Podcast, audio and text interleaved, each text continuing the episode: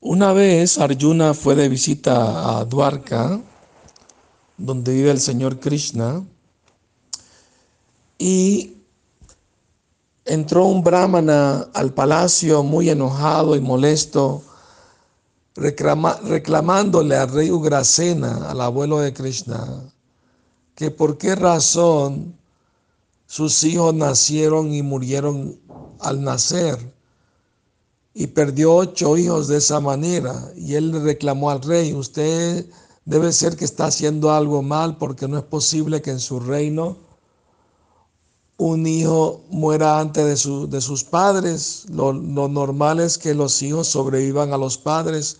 Así que debe haber alguna actividad impía que usted tiene para que eso suceda en su reino. Y le estaba quejándose y reclamando.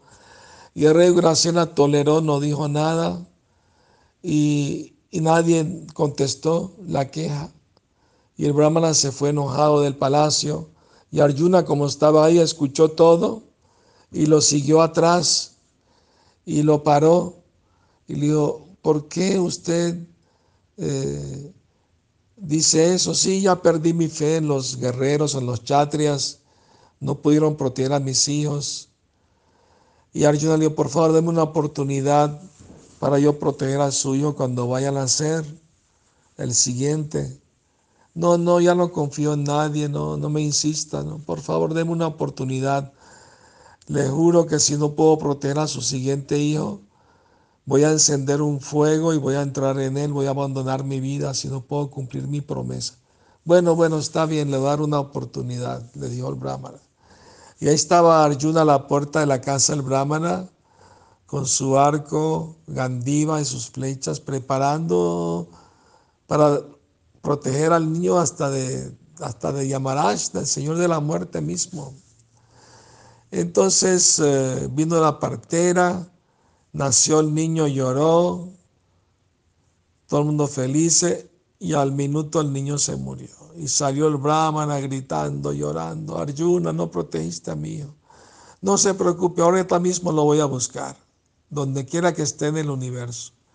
Y Arjuna se sentó, entró en meditación, cantó unos mantras y en su cuerpo sutil se fue al planeta de Yamarash, Yamaloka, y le preguntó, por favor, ¿me puedes decir si, si acaba de venir aquí un niño recién nacido, hijo de Brahmana de Dwarka. No, no, aquí no ha venido nadie con esa descripción.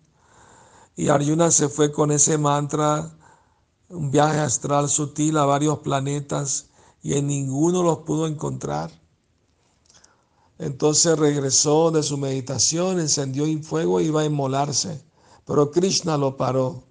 Le dijo, no, Arjuna, no hagas eso, yo sé dónde están esos niños, ven conmigo súbete a mi carruaje. Se subió al carruaje y salió volando por el aire, el carruaje con los caballos, y atravesaron todo el universo, pasaron las capas del universo, llegaron a la, luz divina, al Brahmayoti, y Arjuna casi se queda ciego. Krishna le, le tocó los ojos, se los protegió y le dio la visión para poder abrirlos en medio de esa luz enseguecedora y, siguieron por allí hasta llegar al planeta de Mahavishnu, que es la expansión de Krishna que crea los universos materiales, de su aliento y de sus poros. Y cuando entraron allí, Mahavishnu estaba sentado en su trono y siendo servido con abanicos y alimentos. Y cuando Mahavishnu vio a Krishna y Arjuna, se levantó de su trono y fue a darles la bienvenida el dijo, Krishna, no sabe la gran felicidad que me da ver tu bella forma. Yo fui el que rapté esos nueve niños del Brahmana porque sabía que tú ibas a venir aquí a rescatarlos. Solo lo hice para poder verte porque añoraba mucho tu presencia, ver tu hermosa forma trascendental. Y así Krishna devolvió los nueve niños al brahmana de su esposa. Y ahí se muestra que hasta las expansiones de Krishna se atraen por la bella y eterna forma de Krishna. Que tengan feliz noche, Hare Krishna.